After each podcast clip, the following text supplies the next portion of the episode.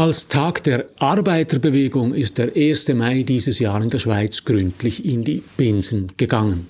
Zum einen haben Medien und Politik nur über den schwarzen Block und die Polizei gesprochen, statt über die Anliegen von Arbeitern und Angestellten. Zum anderen aber ging völlig vergessen, dass wir mitten in einer Revolution der Arbeit stecken. Künstlich intelligente Computerprogramme verändern gerade alle Tätigkeiten, die mit Computern zu tun haben, und das in einem irrsinnigen Tempo.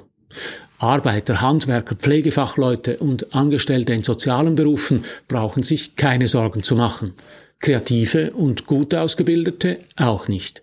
Alle Angestellten dazwischen müssen sich sehr warm anziehen. Es kann gut sein, dass schon in ein, zwei Jahren am 1. Mai White-Collar Worker den Demonstrationszug anführen. Anzüge werden sie nicht tragen, weil sie sich feines Tuch nicht mehr leisten können. Es ist Freitag, der 5. Mai, mein Wochenkommentar zu den Veränderungen der Angestelltenwelt, auf die wir uns gefasst machen müssen. Mein Name ist Matthias Zehnder, ich gebe Ihnen hier jede Woche zu denken. Mein Thema Medien und die Digitalisierung, mein Angebot konstruktive Kritik. Wenn Ihnen das gefällt, drücken Sie doch den Knopf für Abonnieren, dann verpassen Sie meinen nächsten Kommentar nicht.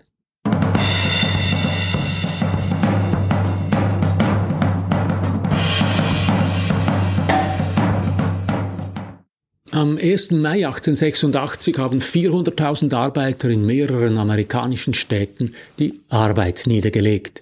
Mit ihrem Streik forderten sie die Reduktion der Arbeitszeit von 12 auf 8 Stunden am Tag.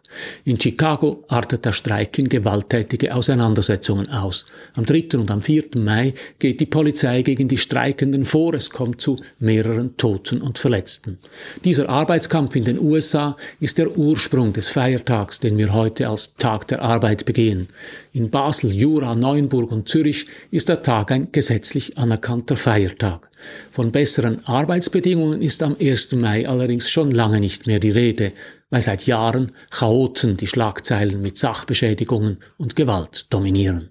Aber auch hinter den Absperrgittern der Polizei und den Wolken aus Tränengas bot der 1. Mai dieses Jahr erstaunlich harmlose Botschaften. Eigentlich wäre es in Basel um Gerechtigkeit und Gleichstellung gegangen. Doch die Arbeiterinnen und Arbeiter, die da angesprochen sind, müssen sich um ihre Zukunft kaum Sorgen machen. Die großen Umwälzungen finden nicht da statt, wo Arbeitende sich die Hände schmutzig machen. In den nächsten Jahren wird es den White-Collar-Workern an den Kragen gehen, also jenen Angestellten, die im weißen Hemd am Computer sitzen. Die künstliche Intelligenz, die KI, wird alle Berufe, die mit Textarbeit und Zahlen zu tun haben, gewaltig umkrempeln. Betroffen werden vor allem jene Angestellten sein, die selbst wenig entscheiden, die nicht selbst kreativ sind, sondern eher ausführend am Computer arbeiten. Wenn Ihre Arbeit also vor allem darin besteht, E-Mails zu beantworten oder Briefe zu schreiben, sollten Sie sich dringend nach einer Weiterbildung umsehen. Zwar gibt es künstlich intelligente Computersysteme schon lange, wenn Sie Google Maps benutzen oder die Musikerkennung Shazam, nutzen Sie im Hintergrund auch KI-Systeme. Neu ist, dass generative KI-Systeme wie ChatGPT breit verfügbar sind.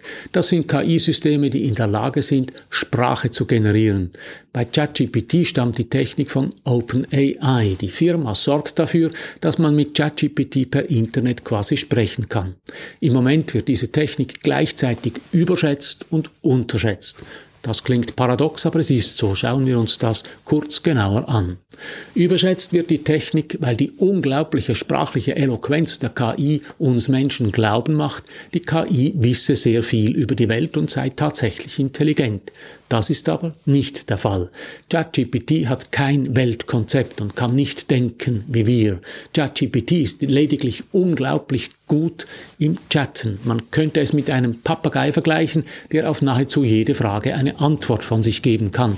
Der Papagei kann zwar viele Wörter und ganze Sätze sprechen, hat aber keine Ahnung, was er dabei sagt. Papageien können die Sprache nur nachahmen, sie verstehen nicht, was die Worte bedeuten.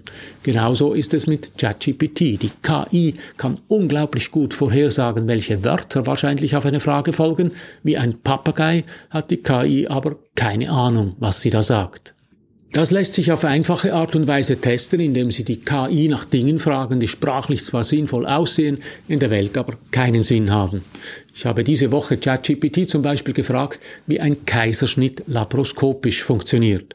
Das ist natürlich Blödsinn. Es ist nicht möglich, ein Kind per Schlüssellochchirurgie zur Welt zu bringen.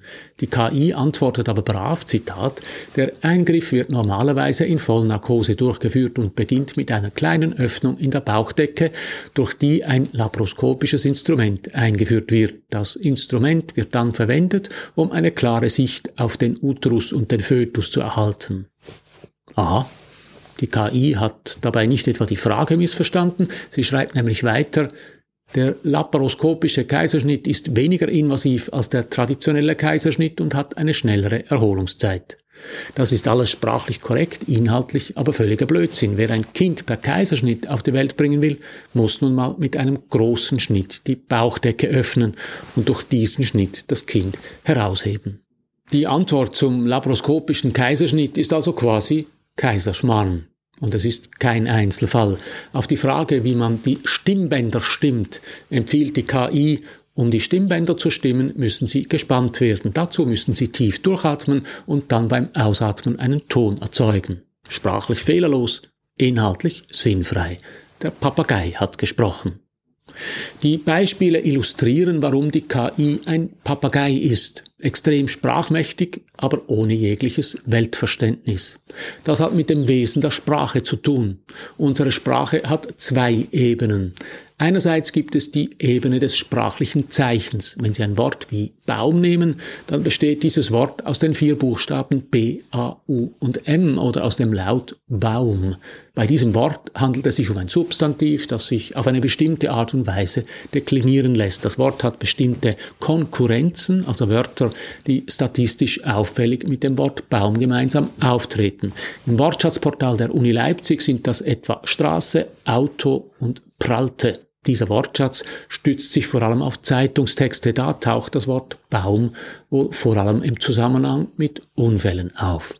Im digitalen Wörterbuch der deutschen Sprache, das auf einen anderen Korpus zugreift, sind die wichtigsten Konkurrenzen zu Baum Wörter wie gefällt, gepflanzt, knorrig, morsch und umgestürzt. Die KI hat auf solche Statistiken Zugriff und baut sich daraus ein Modell der Sprache. Keinen Zugriff hat die KI aber auf die andere Ebene der Sprache, die Ebene der Bedeutung. Das sprachliche Zeichen Baum ist für uns Menschen mit einem ganz bestimmten Welterleben verbunden. Wir können Bäume riechen, wir haben uns vielleicht schon unter Bäumen in den Schatten gelegt, sind schon auf Bäume geklettert oder von Bäumen heruntergefallen. Für uns Menschen hat die Sprache eine mächtige Bedeutungsebene, respektive umgekehrt. Wir versuchen, die Bedeutungen, die wir denken, sehen, hören und empfinden, mehr oder weniger eloquent in Sprache auszudrücken. Unser Denken ist, wenn es sich nicht um abstrakte Begriffe und die Sprache selbst dreht, vorsprachlich. ChatGPT hat auf diese Bedeutungsebene keinen Zugriff. Alle sprachlichen Arbeiten, die ihren Ursprung in dieser Bedeutung haben, im Denken, Fühlen, Hören oder Schmecken, sind durch ChatGPT nicht gefährdet, weil der digitale Papagei nicht selber fühlen und schmecken kann, weil er nicht weiß, was er sagt, kann er nicht kreativ sein. Deshalb wird die KI nicht einfach alle Menschen ersetzen, die heute an einem Computer sitzen. Anders sieht es aus für Menschen, die eher ausführende Tätigkeiten haben. Wenn Sie also an einem Computer sitzen und jemand anderes, ein Chef, eine Kreative, eine Leiterin, ein Vordenker, sagt Ihnen, was Sie schreiben müssen, dann sind Sie schneller weg vom Pult, als Sie denken. Das ist das Paradoxe an der Situation. ChatGPT und ähnliche KI-Systeme werden überschätzt, weil viele Menschen die sprachliche Eloquenz der digitalen Papageien mit Weltwissen und Denken verwechseln.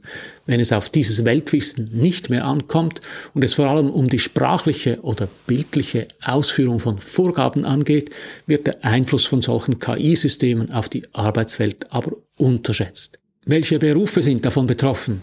Alle, die irgendwie mit Sekretariat zu tun haben oder mit Sachbearbeitung, mit repetitiver oder reaktiver Kommunikation, mit Übersetzung und Bearbeitung von Sprache, Bildern oder Tönen. All diese Angestellten werden nicht einfach verschwinden, aber einige wenige Angestellte mit Know-how im Umgang mit Computern und KI werden künftig in der Lage sein, die Arbeit von ganzen Abteilungen zu übernehmen.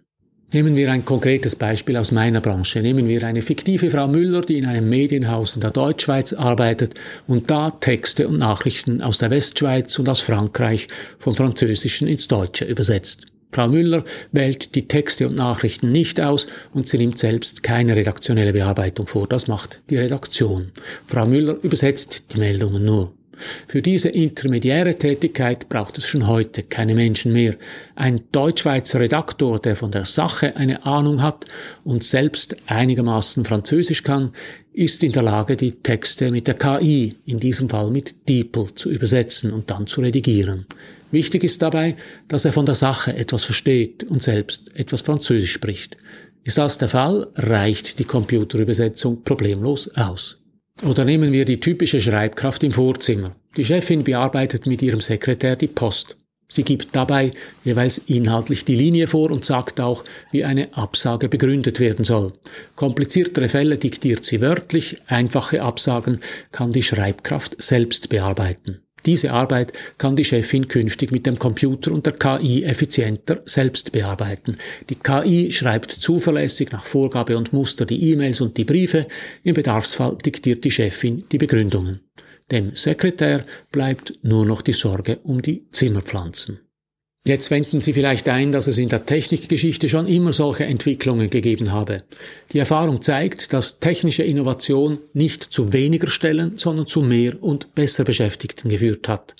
In der Summe stimmt das. Allerdings haben sich die klassischen Revolutionen in der Industrie, etwa die Einführung des Fließbands oder der computergesteuerten Maschinen, vergleichsweise langsam abgespielt. Das waren Umwälzungen, die Jahrzehnte dauerten. Die generative KI wird die Büros viel rascher erobern. Microsoft zum Beispiel wird die KI schon bald in den Office-Programmen zur Verfügung stellen, so wie heute das Korrekturprogramm. Neue Dienste wie DeepL lassen sich per Internet einbinden und sofort nutzen. Dazu kommt, dem Heizer auf der Dampflok nützt es nichts, wenn in der Summe mehr Menschen Lohn und Brot finden, die Bahn aber auf ihn verzichtet. Wer kreativ arbeitet, wer Verantwortung trägt und Entscheidungen fällt, muss sich keine Sorgen machen. Entscheidend ist, dass sie präzise wissen, was sie der Papagei KI befehlen und dass sie den Output der KI verstehen und überprüfen können. Programmierer zum Beispiel wird es weiterhin sehr viele brauchen. Die generative KI wird aber dafür sorgen, dass sie sehr viel leistungsfähiger sind als heute. Die KI ist in der Lage, auf simple Befehle hin komplexen Programmiercode zu generieren.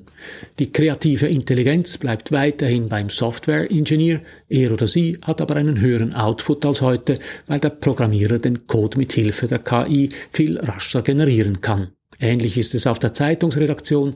Natürlich ersetzt die KI keinen Reporter vor Ort, aber die KI kann heute schon problemlos bestehende Meldungen zusammenfassen oder übersetzen. Die KI wird im Redaktionssystem zum extrem leistungsfähigen Diener der kreativen Medienmacher.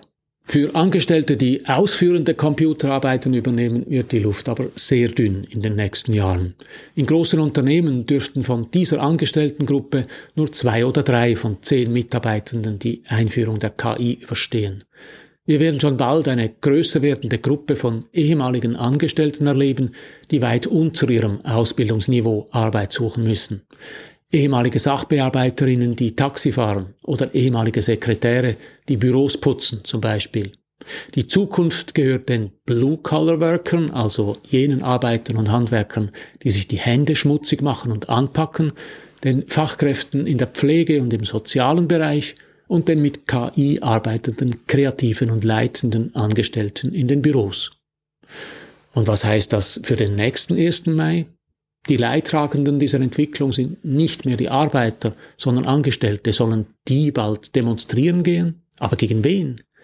Vielleicht ist es klüger, die Zeit in die Aus- und Weiterbildung zu investieren, damit sie nicht zu jenen Menschen gehören, deren Arbeit durch die KI ersetzt wird, sondern zu denen, die der KI Befehle geben und mit Hilfe der digitalen Papageien arbeiten, denken und kreativ sind. So viel für heute. Drücken Sie doch noch schnell den Abonnieren und den Gefällt mir Knopf, dann hören wir uns in einer Woche wieder. Alles Gute.